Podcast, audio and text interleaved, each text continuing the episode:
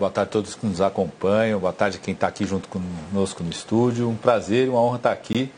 Ainda mais com esse ano novo, feliz ano novo para todo mundo, um novo clima no Brasil e assumindo já agora o Ministério das Relações Institucionais do governo do presidente Lula.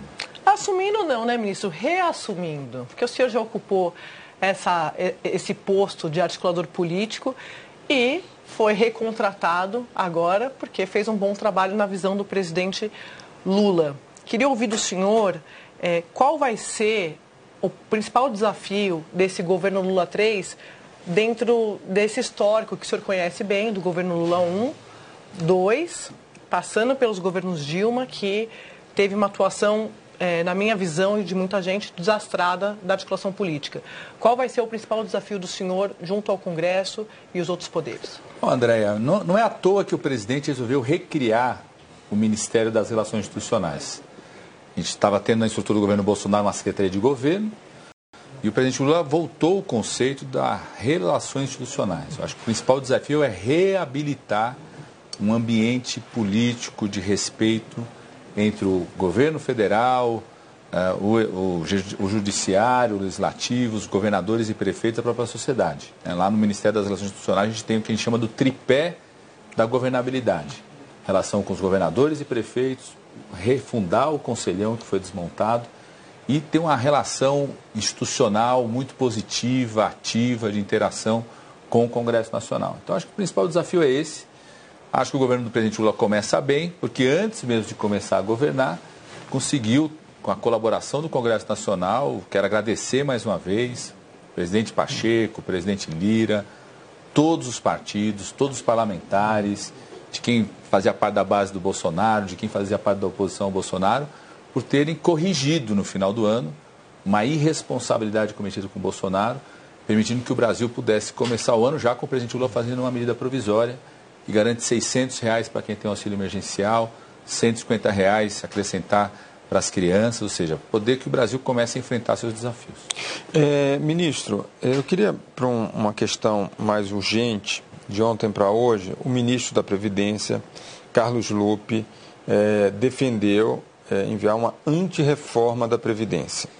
É, o senhor, como articulador político, eu queria saber, isso faz parte da visão do governo? Foi discutido no governo?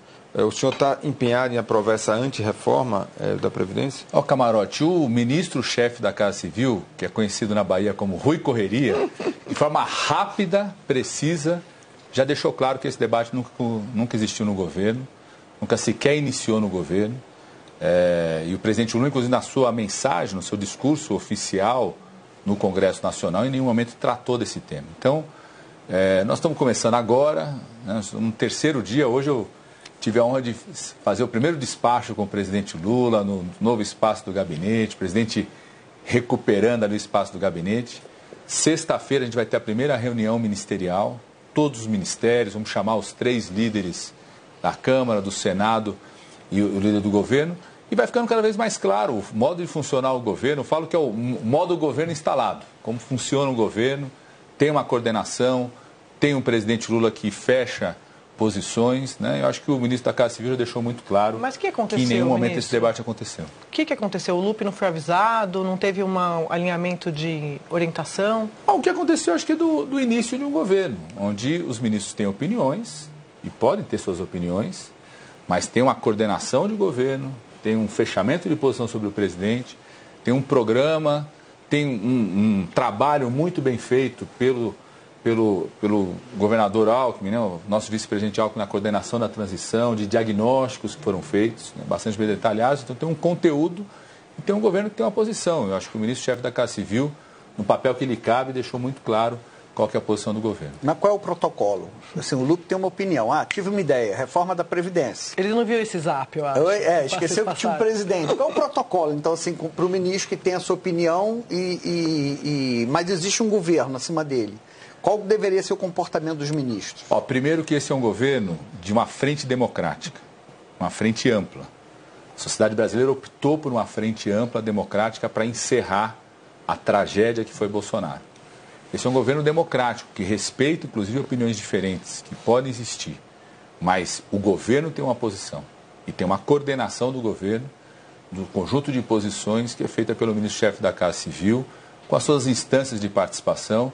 Eu acho que isso vai ficar também muito claro na primeira reunião ministerial, onde essas posições ficam cada vez mais nítidas. E vai ter debate. Né? Isso é absolutamente natural. Não, não somos uhum. o governo da mordaça.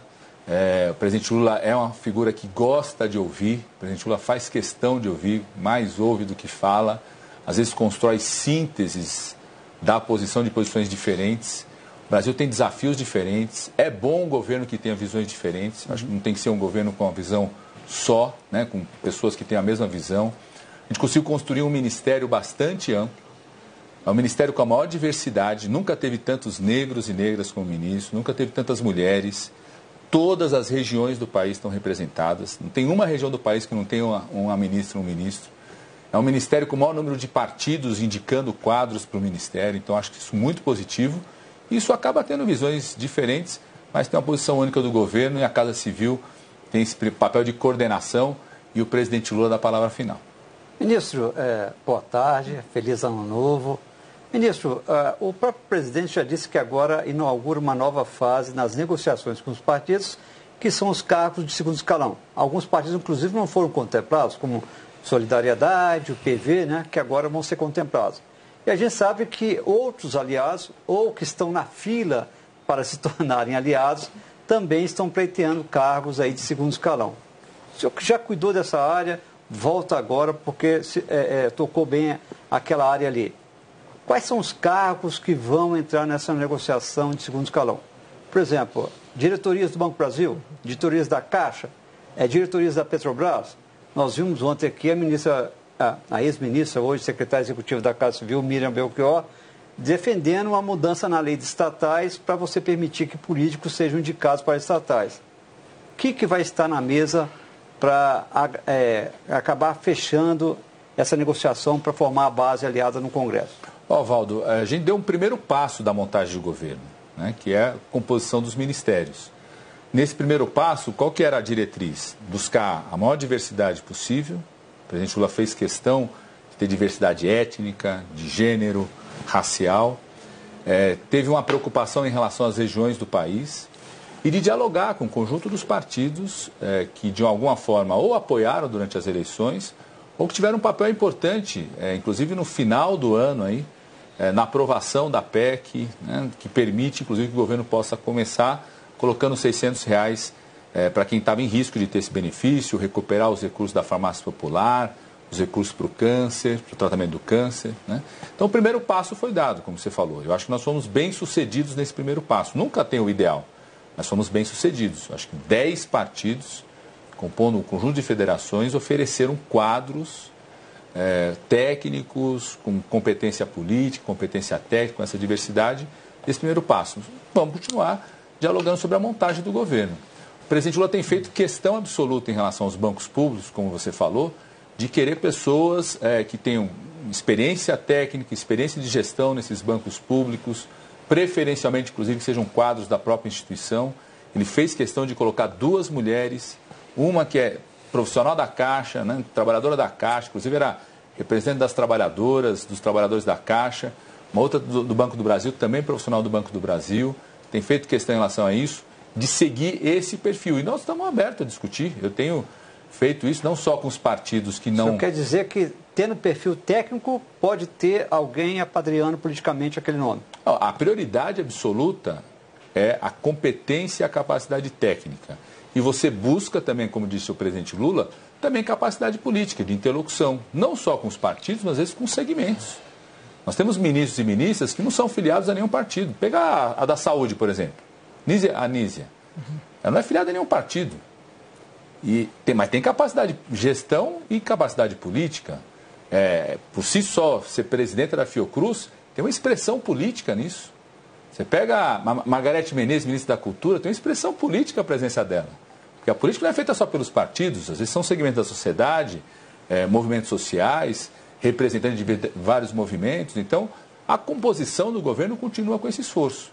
E, obviamente, eu tenho uma relação é, quase diária de diálogo, seja com os partidos é, que ainda não, não, não estão entre os partidos que indicaram ministros ou ministras, que podem compor e vão ajudar, acho que são partidos que têm quadros que podem ajudar muito Petrobras. os desafios em relação ao nosso governo. Petrobras, que tem um passado aí com o governo Lula e Dilma, é complicado ali por questão de, do petrolão.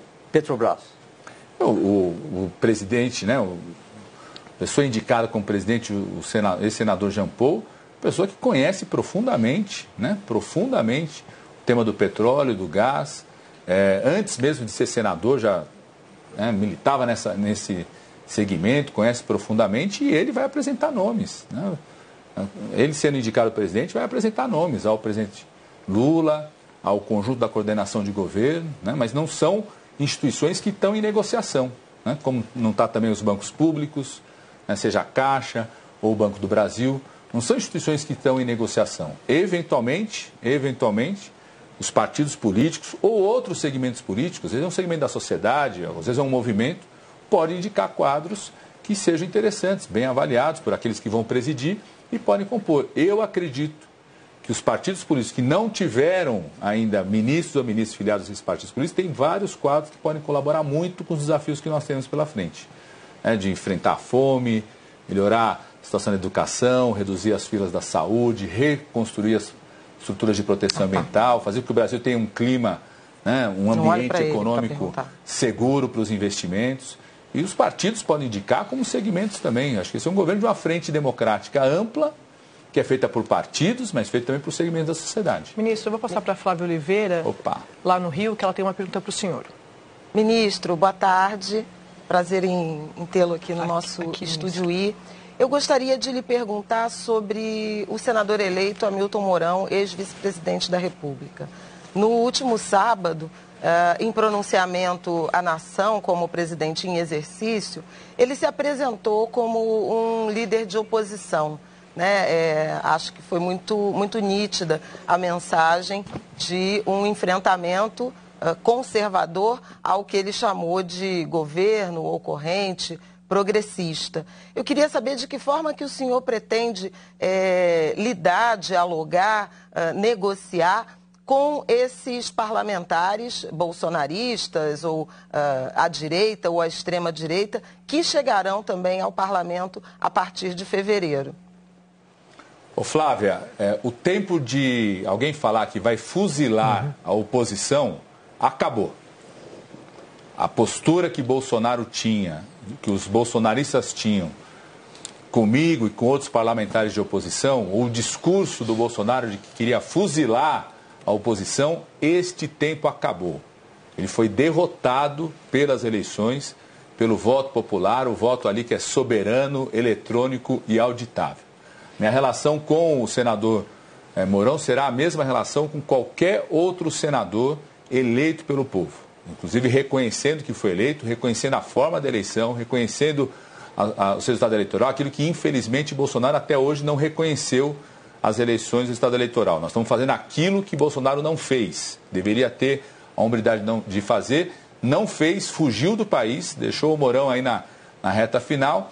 E a ausência deles, inclusive, na cerimônia, fez com que o Brasil pudesse ter, assim, uma imagem histórica de representação do povo brasileiro, que, na minha opinião, é, coroou, viu, Flávia, todo o processo, o ritual de transição que nós tivemos. Tanto a presença no Congresso Nacional, de forma muito respeitosa, né, um clima muito respeitoso de todos. Quero agradecer mais uma vez o presidente Pacheco, o presidente Arthur Lira, o secretário Bivar, que conduziram a, aquela a, a sessão é, de posse do presidente Lula quanto à grande festa popular que nós tivemos. Então, a postura será de diálogo, de respeito, de civilidade. Ô Flávio, eu tenho a, a, a, o tema da democracia, fiz questão, inclusive, de falar isso na minha posse. Para mim, a, defesa da democracia é uma coisa carnal, Flávio. Eu sofri o que é uma ditadura. Eu só pude abraçar meu pai com oito anos de idade. Meu pai era uma liderança jovem, evangélica. Minha mãe é uma estudante de medicina que foram perseguidos pela ditadura. Meu pai teve que sair do país, eu só pude abraçar meu pai pela primeira vez em 79, quando eu tinha oito anos de idade, depois da anistia. É, trocava, trocava informação com meu pai através de fita cassete, Flávia. Não tinha nem essa coisa que a gente está podendo se comunicar aqui, você no Rio, eu aqui. Era fita cassete que eu gravava, mandava lá e recebia dois, três meses depois, mandava a carta de volta. Era assim. Então, eu sei o que é ditadura, e por isso respeito ainda mais a democracia. Então, não tem uma relação tá. democrática, seja com senadores da base, seja com senadores da oposição. Obviamente que aqueles que compõem a base têm uma interação ainda maior com o governo, porque é, assumem né, esse projeto do governo, mas muito respeito com os senadores de oposição, inclusive com o ex-vice-presidente Mourão. É... Ministro, só um minutinho, camarotezinhos, para eu passar para o Marcelo Lins fazer uma pergunta para o ministro, por favor.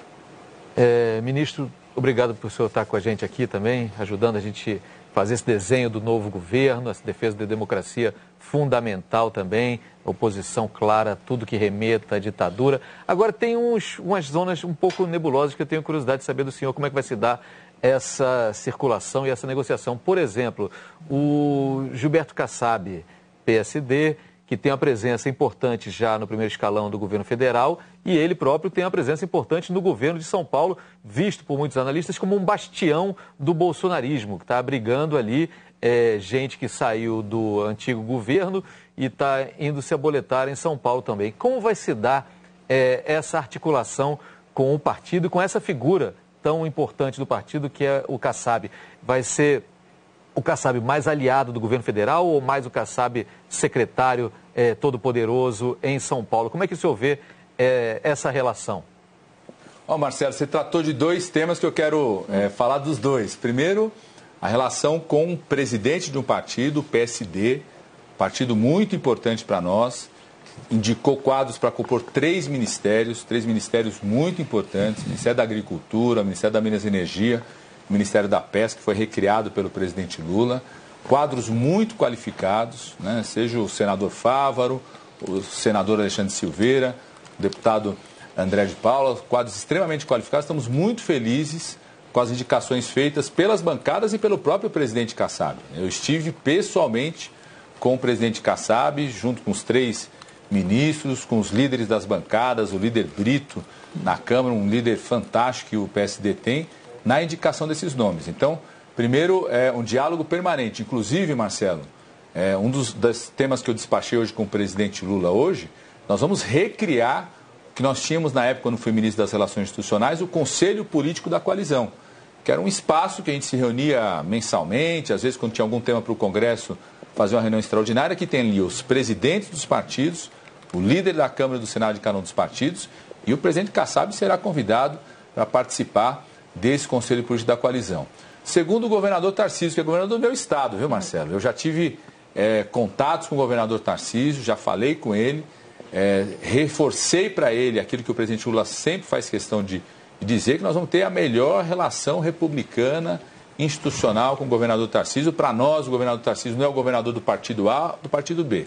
É o governador do estado economicamente mais pujante do país, mais desenvolvido, também que tem muitos problemas a serem enfrentados e que ele sabe que não consegue enfrentar todos os problemas sem o apoio do governo federal. Aliás, o presidente Lula é, vai realizar, vai convocar, nós estamos ainda tratando de detalhes da data, é, convidar os 27 governadores, todos os partidos, para fazermos uma grande reunião ainda no mês de janeiro, onde queremos tratar dos problemas comuns. O presidente Lula quer é, identificar com esses governadores obras que estão paralisadas, ações importantes na área da saúde, ações importantes na área da educação, e chamaremos todos os governadores, inclusive aqueles que se, são de partidos que se declaram de oposição hoje. Ministro, eu comecei a minha pergunta, a primeira pergunta para o senhor falando da relação com o Congresso, porque a gente viu o que aconteceu quando o governo do PT, então Dilma Rousseff, patrocinou uma candidatura à presidência da Câmara contra um candidato do MDB, então o PMDB, que tinha o apoio majoritário e acabou se elegendo. Estou falando do Eduardo Cunha. Jogando para agora. A gente está acompanhando essa negociação, o PT dizendo que não tem candidato, que vai com Arthur Lira, vai ter bloco, isso e aquilo. No Senado, um, o cenário é um pouco melhor por conta do Pacheco. Mas eu tenho ouvido nos últimos dias aqui em Brasília um movimento de alguns parlamentares da base de vocês é, sugerindo que pode ter algum candidato patrocinado pelo governo contra o Lira, por exemplo, algum nome do MDB. É, isso vai acontecer? a posição é a mesma, o PT não vai patrocinar nenhuma candidatura contra Arthur Lira. Como vai se dar esse movimento? Não, primeiro, em relação à Câmara, Andréia, o PT, que é o partido do presidente da República, já declarou apoio ao Lira e cumpre a palavra. Então não existe qualquer dúvida. Alguém que queira alimentar qualquer dúvida em relação a isso vai dar com, com os burros na água, tá certo? Não tem qualquer possibilidade em relação a isso. O PT, que inclusive é o partido do presidente da República, eu sou deputado federal pelo PT, tô, me licenciei agora para assumir o, o, Ministério, já declarou apoio à candidatura do Lira e vai cumprir a palavra em relação a isso. O governo, é, o presidente Lula faz questão de, de, que o governo não vai ter uma ação de interferência, seja na Câmara ou seja no Senado. Nós teremos uma relação de respeito institucional, né, vendo o presidente da Câmara, o presidente do Senado, e pode, podem ter certeza. Assim, o presidente Lula já fez questão de repetir mais de uma vez, eu presenciei isso, seja num diálogo com o presidente do Senado, o presidente da Câmara, que eles terão a melhor relação institucional é, possível, construir uma relação de interação permanente, respeitando papel de cada um. Eu tenho dito que eu estou instalando o programa de reabilitação institucional. Então, é, é, o rehab é, é, das relações institucionais. Aí nós vamos fazer uma reabilitação institucional no país do ambiente dessas relações institucionais. E a relação com o presidente Arthur Lira é, tem sido a melhor possível, do Rodrigo Pacheco também. Quero mais uma vez agradecer a postura que os dois tiveram de responsabilidade no final do ano. É, o Congresso Nacional consertou uma coisa que Bolsonaro tinha deixado de forma irresponsável. Bolsonaro falava que queria deixar o tanque vazio para o governo do PT, na verdade ele deixou o tanque vazio do Bolsa Família, do Farmácia Popular, é, dos remédios para o câncer, é, dos tratamentos da assistência social, do livro didático, e graças ao Congresso Nacional foi possível construir uma solução que permitisse não só recursos para as primeiras medidas do governo, né, a medida provisória dos 600 reais, ações importantes para a recuperação de proteção ambiental no país e também, na minha opinião, é, o Congresso Nacional fez algo importante, que foi remeter o debate do marco fiscal para uma lei complementar, como foi com o LRF lá atrás antes, como estava previsto, inclusive, quando foi feita a emenda constitucional do teto, que uma lei complementar, depois de 10 anos, ia rever essa discussão. Então, acho que Congresso Nacional é, restabeleceu uma relação importante para o debate, inclusive, sobre o marco fiscal no país. Ministro, quando a gente fala em governabilidade, esses partidos da governabilidade, um ponto fora da curva é a União Brasil. Recebeu três ministérios, mas se declarou independente. Até o líder do governo no Congresso, o senador Randolfo Rodrigues, cobrou é, votos. É, nessa linha do Randolfo, se, se é, o União Brasil não entregar votos, perde ministérios? Camarote, quando você compõe o governo, você não está preocupado se vai ter voto ou se não vai ter voto. Você busca nos partidos políticos quadros e a representação que possam compor uma base importante do governo. Né? É, a gente tem uma ótima relação. Quero agradecer muito, inclusive, os quadros que foram oferecidos pelo União Brasil na composição, com um dos demais partidos. E tenho certeza que a gente vai ter uma base sustentável é, para garantir governabilidade. Já aprovamos isso na aprovação da PEC nesse final do ano. Os votos não são só porque as pessoas estão ou não estão em ministérios, os votos às vezes vêm dos temas, da discussão dos temas. A gente conseguiu aprovar uma PEC sem ter ministério nenhum, sem nem estar no governo. Né? Então a construção é permanente, a relação é permanente com a base, com o Congresso. E tenho certeza absoluta que os três quadros aí oferecidos inicialmente pelo União Brasil vão ter um papel muito importante no governo, nos ajudar a governar. Né? A garantia dos votos é o papel lá do líder da Câmara, do líder do Senado, que eles que vão cuidar e eu vou estar junto com eles também na aprovação das matérias do governo. Ministro, são 20 bilhões, se eu me corri, são 20 bilhões de emendas que ficaram ali no Congresso. 10 bilhões em emendas individuais. Gostaria, eu, eu, queria entender, vai ser o mesmo trâmite de que sempre foi? O, o, deputado apresenta, essas são impositivas. Mas vai ter alguma mudança? Vai ter que estar ligado a alguma política pública do governo? E os 10 bilhões que sobraram, como é que vai ser feita é, como é que será feita esse, esse, manejo, feito esse manejo desses 10 bilhões? Uma, uma parte dos recursos são emendas individuais e emendas de bancada, que a gente chama de emendas uhum. positivas. Que todas elas têm o um mecanismo da transparência, a gente vai saber quem indica, uhum. para onde vão aqueles recursos, e obviamente tem que estar adequadas nos critérios, né? cada ministério tem seus critérios, cada ministério vai apresentar para os parlamentares, né? documentos, normas de como apresentar esses uhum. projetos. E eu sempre acho que os parlamentares podem contribuir muito, viu, Otávio? Eles conseguem trazer uma realidade que é local, que às vezes o ministro ou a ministra não percebe, uma realidade de um segmento e que podem contribuir muito com gasto efetivo. E sempre vão procurar a efetividade desse gasto, né? O Brasil não tem tantos recursos, a gente faz questão de que cada recurso seja um gasto efetivo, um investimento efetivo. Um outro, uma outra parte dos recursos vão estar focados em investimentos estruturantes, com os quais é, o governo define, sejam investimentos na área de transporte, recuperar as obras, retomar o Minha Casa Minha Vida, investimentos importantes na área da saúde. É assim que ficou estabelecida a regra, como era antes. Né? O, o relator muitas vezes colocava recursos, às vezes eram emendas de comissão ou programas dentro dos ministérios, ou seja, a gente foi restabelecido um rito que já existia. O que teve foi um aumento da participação das emendas individuais dos parlamentares, das emendas impositivas, o que aumenta a participação dos parlamentares na destinação dos recursos, mas de forma muito transparente sempre. Ministro, eu preciso liberar o senhor, porque a assessoria do senhor vai brigar comigo. São, são as audiências para continuar recebendo aqui os parlamentares, não, não, não, não pinga fogo para terminar. Algum constrangimento para o governo com a ministra do Turismo, com essa questão do, da campanha com o miliciano? Isso coloca em risco a, o cargo dela?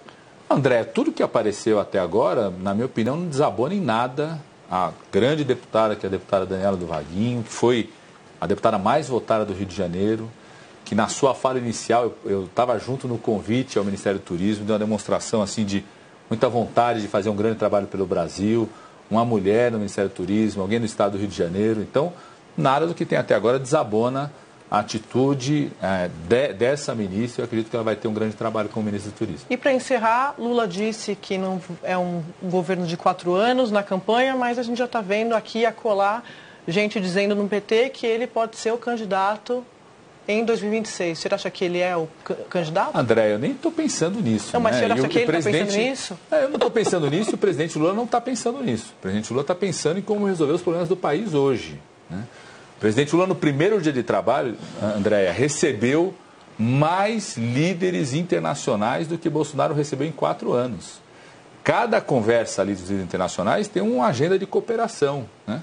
Hoje, no despacho que nós tivemos, o presidente Lula falando da reunião dos governadores que é, ainda nesse mês, fechamos ali na, na última semana do mês de janeiro, fazer essa agenda com os governadores para listar as obras, recuperar a campanha de vacinação, enfrentar as filas na área da saúde, está preparando sua primeira agenda internacional. Então nós estamos pensando em resolver e cuidar do povo, como disse o presidente Lula. Ninguém está pensando é, em eleição, reeleição. Ah, ministro, tem muita gente nesse governo já pensando em eleição, mas a gente vai te... Mas, mas quem importa que é o presidente Lula, tá quem importa que é o núcleo do governo, acho que o núcleo dos ministros, está todo mundo pensando em enfrentar os desafios de hoje. Ministro, eu queria agradecer imensamente. Eu sei que a agenda está muito apertada, então eu sei que foi uma, um, um, um, sacrifício mesmo, o senhor conseguir mexer na agenda. Muito obrigada. Volte sempre, a gente espera mais tempo da próxima vez. André, foi um sacrifício, mas eu fazia questão de vir aqui. Muito obrigado. Pelo papel que vocês todos tiveram na defesa da democracia.